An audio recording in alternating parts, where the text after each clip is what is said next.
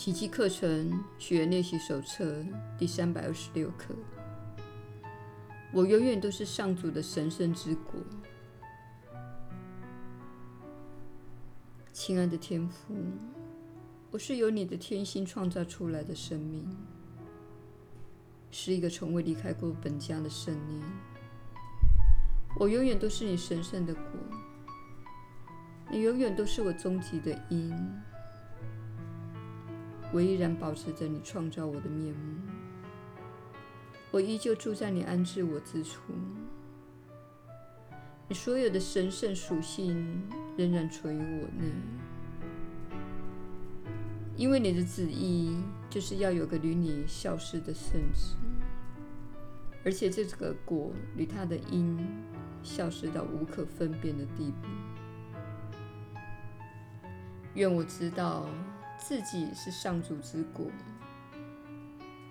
如此，我才有能力像你一样的创造。不止在天上，人间也是如此。我这一生中只愿追随你的计划。我知道，你最后会聚集所有的果，一起进入神圣的极境天堂，大地从此消失。所有的分裂意念都会在荣光中结合为一个上主之子。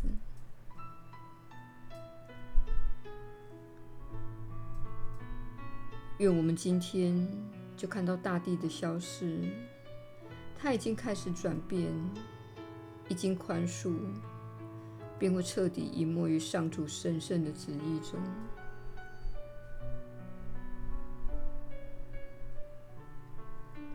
耶稣的引导，你确实是有福之人。我是你所知的耶稣。对于陷入苦恼的人来说，本课会带来一种解脱感。你认识上主所创造的你，可以说你是天父的复制品。意思是你拥有巨大的力量及影响力。而且拥有自由，能够随心所欲的创造。然而，你必须看看自己的创造之果，正如上主看着他自己的创造之果而感到满意。你必须看到自己的创造之果，问问自己：我感到满意吗？我对自己的生活方式感到满意吗？我对自己所经验的一切。感到满意吗？我满意吗？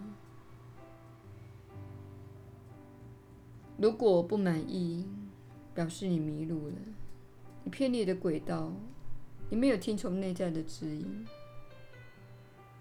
不过，你受到无比的钟爱，并获得了无形的期待，连接着你所称呼的上主。意思是。你永远屡爱一次，除非你决定反其道而行。当你决定反其道而行，你就会从你那屡爱、与神、与万有连接的期待得到负面的回应。你从自己的批判中可以感觉到自己是错误的，那种感觉不是很好。这种负面感受的设计，原是为了引起你的注意。问题是，你活在一个投射的世界，你不断将自己内心的东西投射到自己之外。这正是这个分裂的世界所维系的方式。